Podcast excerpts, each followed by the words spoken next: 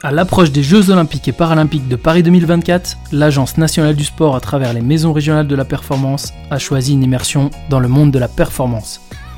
Retrouvez ici un partage de connaissances d'experts et d'expériences de sportifs. Bienvenue sur les podcasts de la performance. Dans ce podcast, nous parlerons de l'entraînement au seuil avec deux spécialistes, Jonas Foro et Mathias Wibo. Les animateurs seront Stéphane Germain et Patrick Juvin, tous deux conseillers au niveau haute performance. Bienvenue à tous et bonne écoute. Bonjour à tous, euh, bienvenue sur les podcasts de la performance. Bonjour Stéphane. Bonjour Patrick. Alors aujourd'hui nous, euh, nous sommes au Centre national du ski de moyenne montagne euh, pour parler des seuils. Et nous sommes en compagnie de Jonas et Mathias. Bonjour à vous deux. Bonjour. Bonjour. Alors euh, pouvez-vous euh, rapidement vous présenter Donc, eh ben, du coup, j'attaque.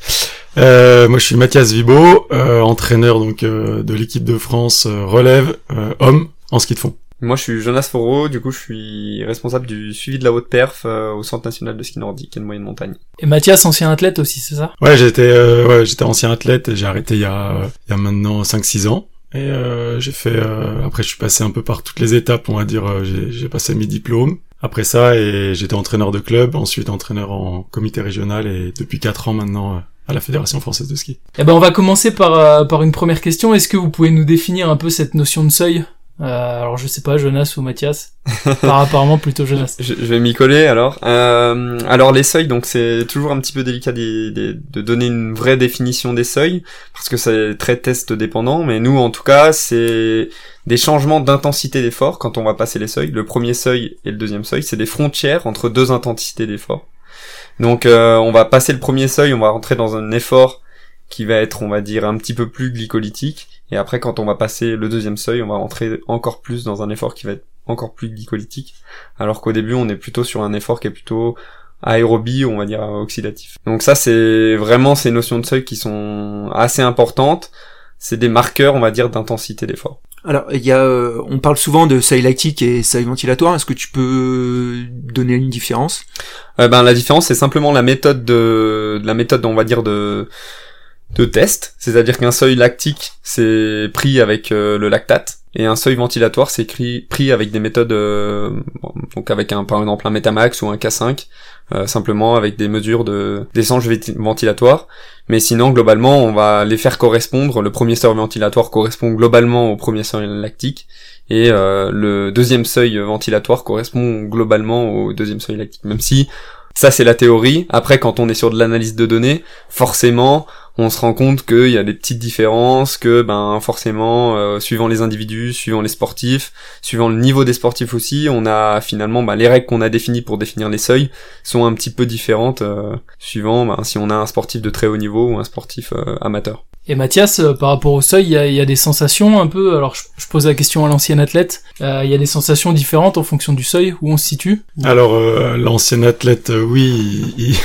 il- s'en servait, mais euh, mais surtout moi en tant qu'entraîneur, euh, c'est aussi ce que je me sers énormément sur le terrain quand j'explique aux aux gars de euh, quelles sensations ils doivent avoir, c'est-à-dire euh, ils doivent être euh, en dessous du seuil 1, en tout cas ils doivent être capables de parler euh, tout à fait normalement. Euh, ensuite, bah, quand ils arrivent plutôt au seuil 2, c'est c'est la ventilation forcément, elle est elle est elle est accrue et là ça doit être euh, la capacité de de dire une phrase mais pas bien plus quoi. Et, euh, et je trouve que ça c'est un enfin quelque chose de terrain qui fonctionne quand même relativement bien. Euh, après on utilise euh, évidemment d'autres d'autres outils hein, comme euh, la prise de lactate ou l'AFC. Mais euh, mais déjà rien que là-dessus sur la ventilation on arrive déjà à savoir pas mal de choses. Tout de suite quand ils arrivent après il y a un effort déjà de pouvoir leur parler, voir s'ils sont capables de nous de nous raconter des choses ou euh, ou tout simplement ils sont euh, à bout de souffle. Ça veut dire certainement qu'ils sont pas forcément dans la bonne euh, intensité si on visait le seuil euh, le seuil 2. Alors pour toi, euh, quel est l'intérêt sur le terrain de monitorer les seuils? Eh ben, déjà, c'est pour euh, savoir s'il tra- il s'entraîne dans la bonne zone par rapport à l'objectif de la séance. C'est quand même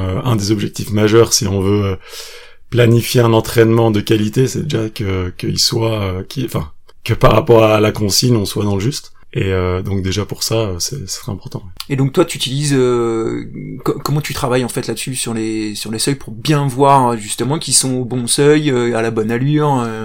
Et bah du coup j'utilise, euh, ils ont tous euh, un, un cardio sur eux, donc ils- pendant l'effort on va dire ils vont être, ils vont ils vont checker un petit peu leur montre. Mais c'est pas non plus je trouve quelque chose euh, toujours très très juste par rapport à parce qu'il y a il y a d'autres facteurs qui peuvent rentrer en jeu. Bah voilà la chaleur, la fatigue du jour qui peuvent un peu influencer là-dessus. Euh, donc moi, à chaque fois qu'ils s'arrêtent, je leur prends une prise lactate. Et, euh, et là, généralement, par rapport à ce qu'on a vu en test, on a des valeurs qui nous permettent de dire oui, toi, tu es dans la bonne zone cible, ou non, tu es au-dessus, quoi. Je pense que c'est hyper intéressant de, parler de ça parce que en fait, euh, notamment avec le ski nordique, parce qu'il y a un historique euh, qui fait qu'on utilise beaucoup les seuils et on, a beaucoup de méthodes de test. C'est qu'en fait, euh, dans l'entraînement du ski nordique, on s'entraîne ben, finalement sur des pistes qui sont pas qui sont pas normées avec des, des, ni des temps ni des allures, etc. Et donc on a dû trouver autre chose que par exemple le capteur de puissance en vélo ou la vitesse en course à pied pour finalement arriver à quadriller ces zones d'entraînement et à prescrire ces entraînements-là. Et du coup, ben, au fil du temps, les entraîneurs, les athlètes ont été habitués à réaliser ces tests-là, donc des tests incrémentaux où on va euh, justement faire des prises de lactate, avoir aussi une mesure des VO2, des échanges gazeux, on va dire à des paliers de manière incrémentale, pour pouvoir définir ces seuils-là, à la fois au niveau des fréquences cardiaques et à la fois au niveau des lactatémies, euh, pour pouvoir ben, en fait prescrire des choses sur le terrain de manière précise, à la fois avec la fréquence cardiaque, avec euh, les limites qu'a présenté Mathias, mais aussi avec la lactatémie, qu'on utilise beaucoup dans notre discipline parce que justement on n'a pas euh, le capteur de puissance ou euh, la vitesse euh, qui va nous apporter une information qui va être fiable sur le terrain. Et je rebondis par rapport à ça. Et, moi, je trouve que ce qui est très très important aussi, c'est que c'est qu'il soit à la sensation, parce que parce qu'en compétition, bah c'est essentiellement ça quand même. Et, voilà. Et donc, bah si on part pour une séance de seuil, moi souvent je je leur donne comme consigne de vous trouvez une allure où vous êtes capable de, vous savez que vous allez pouvoir tenir une heure cette allure-là. Et, euh, et là tout de suite, souvent, ça les met quand même vite dans le juste aussi, parce que on s'interroge sur son allure quand on est dans le dans l'effort et se dire bah ouais ça là je suis parti beaucoup trop vite ou non finalement ça oui je serais capable de le tenir une heure et ça souvent on retrouve je trouve une bonne corrélation euh, sur la prise de lactate derrière. Comment vous définissez euh, l'intérêt de cet entraînement au seuil? C'est quoi l'intérêt exact de, de s'entraîner euh, de s'entraîner au seuil? Alors on va il y a, je pense qu'il y a différentes questions dans ta question. Il y a plusieurs choses, c'est-à-dire euh, quelle est l'importance des seuils dans l'entraînement. Donc on l'a dit, euh, définir vraiment des zones précises pour par exemple respecter les basses intensités. Quand on va faire un entraînement polarisé par exemple, c'est hyper important de respecter la basse intensité et de pas dépasser le premier seuil. Parce que dès qu'on dépasse le premier seuil, on rentre dans un autre type d'entraînement qui va créer de la fatigue, créer un autre stress pour l'athlète et qui va pas être capable d'effectuer le volume d'entraînement nécessaire euh, avec une fatigue qui va être générée, qui va être trop grande et donc qui va pas être finalement en capacité à la fois de réaliser les séances d'intensité et les séances aérobie sans créer euh, de fatigue pernicieuse. Donc ça c'est la première chose. Après on va parler d'entraînement au seuil. Donc là on parle principalement d'entraînement au seuil 2. Et là-dessus il y a on va dire deux écoles sur cet entraînement au seuil. Il y a une école qui va être plutôt une école on va dire scandinave pour s'entraîner au seuil bas. On avait un peu le seuil bas, c'est-à-dire juste en dessous du seuil, en fait, finalement. Euh, et il y a vraiment une école qui va s'entraîner plutôt sur un seuil haut, donc euh, on va dire plutôt euh, les pays type Espagne, France, etc. Euh, et donc qui vont amener deux choses un petit peu différentes. Voilà. Les différentes études ont montré que de s'entraîner plutôt au seuil bas, on va faire progresser notre seuil. Par contre, de s'entraîner au seuil haut, on va faire plutôt progresser notre temps limite qu'on va pouvoir tenir à ce seuil 2. Donc les deux méthodes là ont des avantages, mais on va dire que nous aujourd'hui, enfin tu me dis si je me trompe Mathias, mais c'est plutôt la la stratégie de travailler un petit peu en dessous du seuil qui va être gardée justement pour faire progresser celui-ci. Et plus on s'approche des compétitions, plus on va s'approcher ben, finalement des intensités de course. Et donc plus on va travailler euh, proche du seuil pour essayer justement d'allonger cette durée de seuil. C'est tout à fait ça. Et moi l'intérêt que, enfin moi que j'y vois, c'est euh, d'une part euh, physiologique, c'est clair, hein, de, de passer du temps à, à cette vitesse-là. Euh, notamment par rapport à l'hiver où, euh, où on passe beaucoup de temps à très haute intensité. Et donc dans les phases d'été où justement on va avoir un, entraînement plutôt polarisé euh, en ski de fond eh ben on va passer du temps plutôt à basse intensité. Et donc le travail d'intensité il se fera une, une, intensité un petit peu moins élevée donc plutôt au SV2 après il y a aussi une part technique. On a un sport où, où on change de, de pas très très souvent dans une course donc il faut avoir euh, cette gestuelle et pour entrer cette gestuelle, il faut être euh, pouvoir s'entraîner à ça. Et donc moi je pars du principe que euh, le seuil, l'allure de seuil 2, en tout cas au niveau de technique, c'est assez proche de ce qu'on fait en course, plus presque sur l'intervalle très court à haute intensité. Donc moi je trouve que c'est très intéressant par rapport au ski de passer du temps à cette allure-là, au donc au SV2 pour pouvoir bah voilà entrer beaucoup de gestes juste technique à la bonne allure. Vous pouvez donner un exemple un peu euh, précis d'un athlète euh, Qu'est-ce que c'est le seuil 1 Qu'est-ce que c'est le seuil 2 Enfin, combien en fréquence Combien en, en Bah, c'est Jonas le spécialiste de toutes les données. Alors euh, oui, on fait 200 tests par an, donc je peux en avoir des données, des exemples. Euh, J'ai envie de dire, je peux citer des valeurs de FC assez aléatoires, vu qu'on a de tout, et je peux fixer des données de FC et de lactate aussi, euh, plus ou moins aléatoires, on va dire, parce qu'on a de tout. Mais globalement, notre marqueur d'intensité du premier seuil, ça va être la première incrémentation des lactates.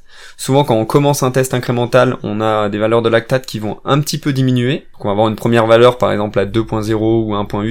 Après, on va descendre, donc à 1.1 ou 1.2, ça dépend un petit peu des niveaux de l'athlète. Plus il va être de haut niveau, plus il va avoir des lactates bas. Plus il va être amateur, plus il va avoir des lactates hauts sur ses premiers seuils. Et dès qu'on a la première incrémentation, donc là, on fixe le premier seuil. Et ensuite, on va avoir une deuxième incrémentation. Donc là, nous, on la fixe comme comme ça, on va dire, euh, pour vraiment standardiser la méthode, mais à la fois, on la couple aussi avec d'autres marqueurs des échanges gazeux.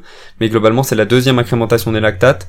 Donc c'est-à-dire que c'est une valeur qui va être au-dessus de 2 millimoles et il va avoir plus de 1 millimole entre deux paliers.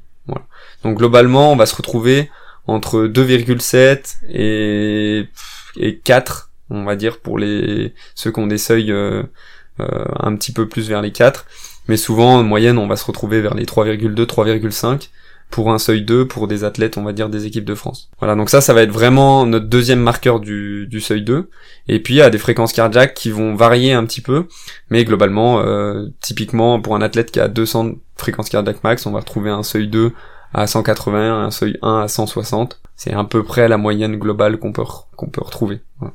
Parce que c'est vrai que dans la littérature, euh, et moi je l'ai appris quand j'étais en formation, on disait seuil 1 à 2 millimoles et seuil 2 à 4 millimoles. Ce qui n'est pas le cas en fait. Ouais, ce qui est un peu, euh, je pense, un abus de langage et ce qui est le cas pour moi pour les sportifs amateurs. Si on prend des sportifs amateurs, on va se retrouver un petit peu sur des valeurs similaires. Par contre, dès qu'on s'approche sur une tête de haut niveau, notamment en sport d'endurance, là, euh, au premier seuil, on va être sur des valeurs beaucoup plus faibles. Et par contre, sur des seuils 2 également, un petit peu plus faibles. Notamment un athlète euh, du ski nordique, si on lui demande de tenir 4 millimoles euh, pendant euh, bah, 30 minutes, c'est l'explosion quoi. Alors que si on lui demande de tenir justement 3,5, il peut tenir euh, quasiment une heure. En tout cas, 4 millimoles, on va commencer vraiment l'incrémentation euh, des lactates. On va pas être sur un état euh, du tout stable. Et du coup, Mathias, à l'entraînement, moi j'ai j'ai une question par rapport à ça. Donc on a parlé d'un d'un exemple d'athlète qui était à 160, en dessous de 160 au seuil 1 et au-dessus de 180 au seuil 2. C'est quoi la marge d'erreur? Si par exemple il est entre les deux, comment tu régules? Est-ce que tu as un pourcentage d'erreur ou, ou pas du tout? Euh, c'est une question euh, pas évidente. Euh, non, mais en fait, euh, c'est par rapport à un, euh, par rapport à un entraînement au seuil 2, par exemple. Hein, Ou même, euh, bah tiens, exemple au seuil 1, il doit travailler au seuil 1 et il arrive, il à 165 ou 170 euh, en fréquence cardiaque. Et bah, tout dépend un peu le, le thème de la de l'entraînement, mais c'est clair que si c'est un entraînement, on va dire d'endurance, euh, je vais clairement lui dire de, de ralentir. Après, on, on mesure aussi à l'entraînement sur de l'endurance euh, la lactatémie. hein. Euh, alors c'est pas, ça se fait pas très régulièrement parce que maintenant, euh, les gars que moi j'entraîne, ils ont entre 20 et, et j'en ai un de 37 ans. Euh, mais euh, mais globalement, euh, ils se connaissent quand même assez bien à basse intensité. Et ce qu'on veut surtout pas, c'est que c'est qu'ils s'entraînent trop dur à ces intensités-là, mais euh, souvent ils sont bien en dessous de ça, en fait. Ils sont souvent euh, autour de, euh, ouais, je veux dire, euh, entre 120 et 140 par exemple. Ils sont plutôt à ces niveaux-là. En fait, on s'entraîne très peu euh, proche du seuil 1. On s'entraîne relativement bas. Et par contre, quand on va à haute intensité, on veut être dans le juste. Donc là, on va plutôt aller chercher tout de suite le seuil 2 si on est en si on est en période estivale par exemple. Et euh, et puis après, plus on se rapproche de la saison, là, on va plutôt aller vers de, de la de la VO2 max. Enfin, en tout cas, des, des intensités beaucoup plus hautes. Et là, on aura moins à contrôler aussi, quoi. Ça veut dire qu'en charge d'entraînement, c'est ce qu'on appelle l'entraînement, enfin ce qu'on appelle globalement l'entraînement polarisé, vous êtes globalement sur du 80% en aéro et 20% plutôt en haute intensité, c'est ça? Non, bah tout dépend ce qu'on met dans haute intensité. Moi, en gros, euh, quand je fais mes ma répartition, euh, il y a la muscu qui rentre en compte aussi. Donc euh, on a, on peut dire qu'on aura une répartition entre 10% de muscu, 6 à 7% de intensité. Et ça, c'est un vrai challenge en France en ski de fond d'avoir réussi à monter ce, curseur-là, parce qu'il y a quelques années, on était beaucoup plus bas. Mais euh, mais c'est aussi ça s'explique aussi parce qu'on faisait beaucoup plus de haute intensité. Et donc en haute intensité, on passe beaucoup moins de temps à haute intensité, donc c'est beaucoup plus dur d'avoir un gros pourcentage. Aujourd'hui, on passe plus de temps au niveau du seuil, donc on, perd, on fait plus de temps d'intensité, et on a réussi à augmenter ce, ce chiffre-là. Euh, donc on est plutôt autour de 6 et 7%, et le reste, c'est de l'aérobie. Pour info, on est quand même assez loin de d'autres nations qui sont euh, plus entre 8 et 12% par exemple. Mm. Mais ça, c'est aussi notre euh, notre passif, euh, voilà, et on voit que ça évolue dans le bon sens, et ça c'est très bien. Et euh, au niveau prépa physique, peut-être au niveau musculaire, on est peut-être mieux développé euh, à ce niveau-là. Donc c'est toujours euh, bah, changer des choses, c'est pas évident, notamment dans les mentalités. Et euh, et on sait ce qu'on enlève, on sait pas ce qu'on va y gagner. Donc euh, ça, ça met du temps. Bah typiquement là-dessus, si je peux rebondir, bon, ouais, j'ai un, j'ai un passif qui reste limité, mais d'après ce que ce que j'ai vu et d'après ce que j'ai j'ai vu sur les données, typiquement l'arrivée de l'entraînement au seuil dans le ski de fond est quand même arrivé assez tard. Euh, je pense que typiquement euh, mon athlète qu'on va pas forcément citer mais de 37 ans, on n'a pas fait beaucoup d'entraînement au seuil, peut-être même qu'il découvre ça euh, ces dernières années. Euh, avant, c'était vraiment focalisé sur l'entraînement à très haute intensité. C'était vraiment du polarisé à l'extrême. Là maintenant, on rentre entre guillemets entre du pyramidal et du, euh, et du polarisé. Voilà, on est un petit peu sur un entre-deux, c'est-à-dire qu'on va faire un petit peu de seuil quand même, euh, mais on va garder aussi la haute intensité. Alors tu peux expliquer pour les novices comme moi, euh, pyramidal pour euh, polarisé Ouais, alors un entraînement polarisé, c'est de faire beaucoup beaucoup de basse intensité, donc c'est un modèle 80-20 ou 90-10, donc c'est-à-dire 90% de basse intensité, 10% de très haute intensité. Et un modèle pyramidal, ça va être un petit peu différent, ça va être beaucoup de très haute intensité, un petit peu de d'intensité moyenne et une un, un petit peu d'intensité euh, très élevée. Voilà. Donc, Donc, quand tu va- dis quand tu dis intensité moyenne, c'est entre seuil 1 et seuil 2. Exactement. Là-dessus, je vais ajouter une petite, un petit astérix justement parce qu'il y a beaucoup de beaucoup d'articles qui parlent de l'entraînement polari- euh, pyramidal en ce moment. Ça a vraiment le, le vent en poupe, on va dire. Et en fait, euh, quand on regarde un petit peu plus précisément ces articles-là, il faut les regarder vraiment précisément parce que sinon, on a l'intention de se dire, ben, il s'entraîne entre le seuil 1 et le seuil 2, donc je vais faire du tempo, c'est-à-dire euh, j'ai tendance à faire de l'entraînement entre les deux ou alors juste au-dessus du seuil 1 et donc ça s'apparente à faire du tempo. Et en fait, c'est pas du tout ça. Quand on regarde un petit peu plus précisément ces études-là, cet entraînement euh, pyramidal, le volume entre ces deux seuils, en fait, il est focalisé proche du seuil 2. C'est-à-dire que ce qui fait qu'il y a un volume entre les deux seuils, c'est qu'il y a un volume, en fait, finalement, qui va être de l'entraînement au seuil, mais seuil bas, comme je le décrivais tout à l'heure. Donc ça, c'est assez important de le comprendre et de l'avoir en tête. C'est-à-dire que finalement, on n'est pas très différent d'un modèle polarisé.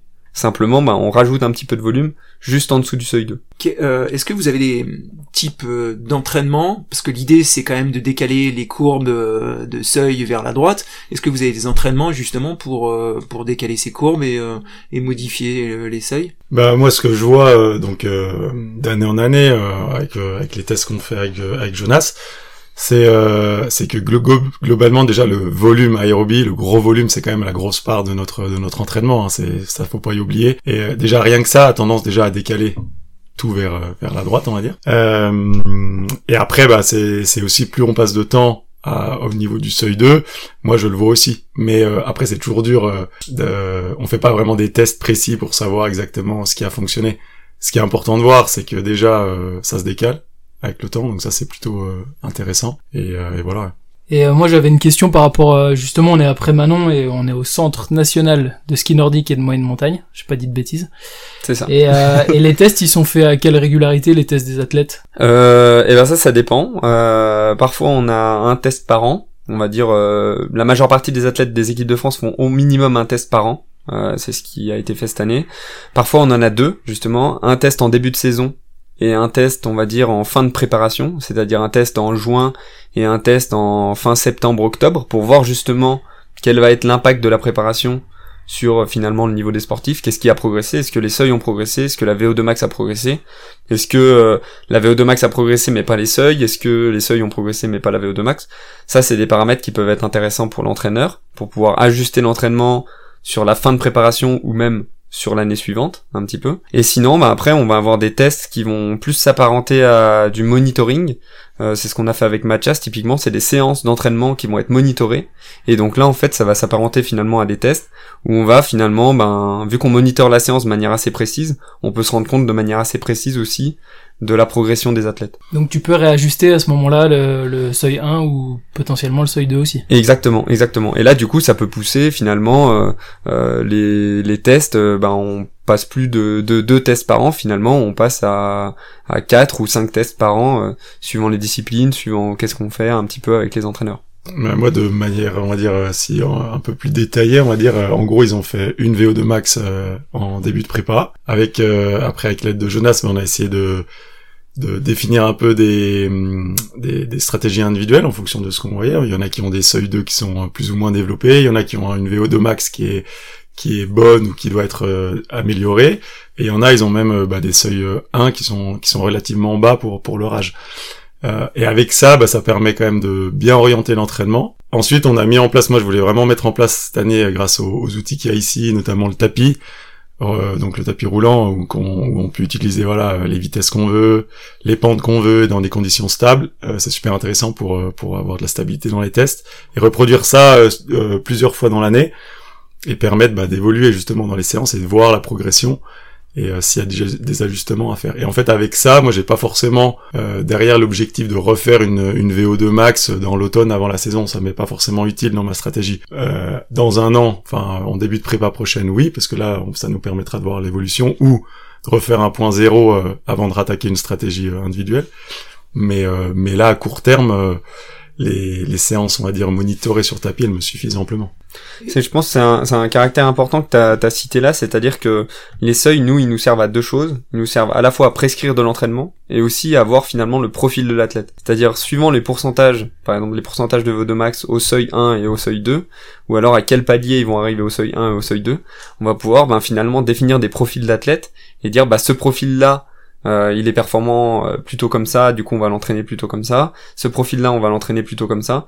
Et ça, c'est un caractère euh, qui nous sert beaucoup. Et c'est aussi pour ça qu'on recueille beaucoup de données et qu'on rentre tout dans une grande base de données pour avoir de l'antériorité sur les données et pouvoir euh, ben, cibler encore plus euh, quel type d'entraînement il faut effectuer, etc. pour tel type de profil. Alors tu parlais euh, tout à l'heure, Jonas, de tests incrémentaux. Est-ce que tu peux expliquer comment toi tu fais un test Par exemple la durée, quel moment, etc. Euh, et eh ben nous on a un test incrémental donc sur tapis qu'on réalise la plupart du temps en skate même s'il est réalisé aussi en classique. Alors c'est un tapis pour pour bien expliquer, hein, c'est un tapis un petit peu spécial. C'est un donc c'est un tapis grande largeur, il fait 3 mètres 50 sur 4 mètres 50, euh, donc c'est vraiment grand et on peut faire du ski roue dessus. Donc on a les ski roues et des bâtons un petit peu particuliers. Euh, on n'a pas des pointes de ski mais des pointes hein, adaptées au tapis. Et donc on effectue tous les tests euh, de ski dessus. Donc on a des on a un test en fait qui se déroule en deux parties. La première partie pour définir les seuils. donc c'est des paliers de 3 minutes. Euh, 3 minutes toutes les 3 minutes on a une prise lactate et là on augmente l'intensité d'effort dans une certaine mesure. Donc nous, on augmente l'intensité d'effort à la fois en termes de kilomètre heure et à la fois en termes aussi de pente. Donc on a fait des calculs pour justement ajuster la pente et les kilomètres heure pour que ça soit qu'on ait tout le temps une même incrémentation et qu'on n'ait pas de rupture de pente causée par le protocole. Donc ça c'est assez important. Et après, une fois qu'on a défini justement le seuil 2, à la fin de ces paliers de 3 minutes, on a des paliers d'une minute pour pouvoir justement monter à VO2 max. Et là on n'a plus de prise lactate jusqu'à la fin pour pouvoir justement que l'athlète monte à VO2 max. Et donc là toutes les minutes on a une incrémentation. Si je peux rentrer un petit peu plus dans le détail avec ça, euh, pourquoi on a des paliers de 3 minutes? Les paliers de 3 minutes ils permettent d'avoir une stabilité du lactate même s'il faudrait plus dans l'absolu, euh, ça serait mieux avec des paliers de 5 minutes ou de 6 minutes. Euh, mais après, en fait, plus on va faire des paliers longs au début, plus on va affecter la VO2 max à la fin, c'est-à-dire plus le test va être long, plus la VO2 max va être basse. Et donc nous, on a un certain compromis à garder, d'autant plus que l'antériorité des tests nous fait que on a des tests qui ressemblaient à celui-ci, donc on doit garder un test qui ressemble à celui-ci pour pouvoir comparer des données de VO2 max des années 2000 par exemple à des données de VO2 max de cette année. On a ce besoin-là de garder un protocole, on va dire, assez stable euh, sur ces incrémentations et sur ces durées de palier. Et moi j'ai une dernière question euh, plus pour Mathias justement sur euh, sur l'entraînement au seuil. Euh, quand tu réalises justement tes, tes entraînements euh, ben, au seuil, est-ce que combien de temps de récup tu, tu, tu vas mettre après ces entraînements là pour réaliser une deuxième séance? Comment tu places un petit peu tes séances dans la saison? Et est-ce que tu effectues des séances de rappel pendant l'hiver sur ces séances de seuil? Alors, euh, il y a beaucoup de questions. Donc déjà au niveau récup, euh, on va dire entre les séances, c'est, euh, bah, on va dire, on va au moins mettre, moi j'essaie de mettre au moins 5 5 heures, idéalement 5 heures à 5 à 6 heures entre les deux séances. On fait de toute façon, ils font quasiment tout le temps du bi-quotidien. Donc la séance euh, de seuil, elle va être plutôt le matin et ensuite l'après-midi, on va mettre soit une séance aérobie, soit une séance muscu. Moi, j'aime assez coupler euh, euh, les séances d'intensité au niveau du seuil avec euh, avec la muscu le soir, par exemple, pour pouvoir regrouper en gros les séances difficiles sur une même journée et pour pouvoir libérer du temps pour faire euh, beaucoup d'aérobie le lendemain, par exemple. Euh, chose qui est qui je trouve qui ne fonctionne moins quand on met un petit peu du spécifique ou des choses un petit peu plus difficiles tous les jours. Euh, J'aime assez dire bah les journées difficiles elles sont difficiles et c'est le but et les journées faciles elles doivent être faciles pour pas tout mélanger. Donc souvent il y a à peu près 5-6 heures euh, voilà et ensuite euh, dans l'hiver, oui, effectivement, euh, j'essaie de garder du seuil euh, parce qu'on fait énormément de haute intensité et du coup, euh, c'est important dans les phases de repréparation. On a souvent, euh, voilà, des fois 15 jours entre entre des compétitions où on peut placer une séance de seuil qui qui permet encore, enfin, voilà, de toujours stimuler le, le travail aérobie, quoi. Ok. Et petite dernière question, euh, dans le ski de fond, on sait qu'on s'entraîne beaucoup ben, sur un entraînement croisé avec du vélo, de la course à pied, euh, du ski roue, etc. Euh, Est-ce que ça t'arrive de placer des séances de seuil à pied ou à vélo? Alors à vélo, euh, non. J'essaie de rester, euh, on va dire, le presque le plus le plus spécifique euh, possible. Donc c'est soit en ski à roulette, soit en course à pied bâton. La course à pied bâton, ça ressemble énormément au, au style classique en, en ski de fond. Euh, donc je fais cette stratégie-là, c'est ski roue skate, ski roue classique ou, euh, ou course à pied bâton.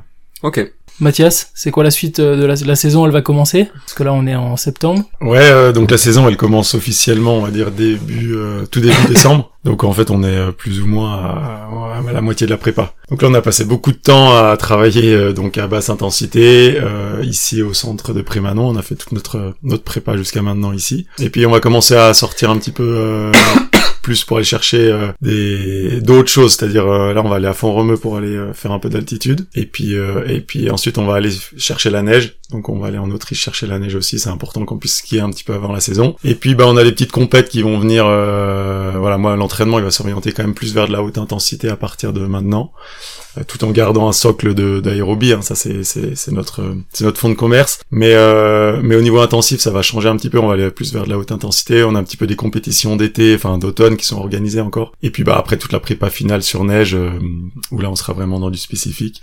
Et puis euh, puis avoir un peu de confrontation aussi. On moi j'entraîne l'équipe donc relève. Euh, l'idée c'est aussi de, de de côtoyer le groupe A le groupe Coupe du Monde euh, sur les prochains stages pour euh, pour aussi avoir un peu de confront et que qu'on aille bouger un petit peu les plus vieux. Et toi, Ouais, Jonas, la dernière fois, t'étais en, en prépa de testing. Ouais, exactement. Euh, bah là, c'est exactement la même chose. Non, là, on est en formation, euh, formation hypoxie. Donc, on a une nouvelle promo du CCS euh, hypoxie qui vient de commencer. Euh, stress environnemental, pardon. Maintenant, vu qu'on associe à la fois l'hypoxie et la chaleur, c'est une formation que je vous recommande. Euh, c'est une formation qui permet euh, ben, de former en fait les futurs utilisateurs de l'hypoxie et aussi ben, qui permet de former les différents entraîneurs qui veulent accompagner leurs athlètes en hypoxie. Bah, merci à vous en tout cas pour, euh, pour la richesse des, de- des témoignages. Et à bientôt sur un prochain podcast. Merci. au revoir. Merci à vous. Merci. Ce podcast vous a été présenté par deux conseillers au niveau haute performance. Patrick Juvin, de la Maison régionale de la performance du CREPS Centre-Val de Loire, et Stéphane Germain, de la Maison régionale de la performance de Bourgogne-Franche-Comté. Montage Stéphane Germain.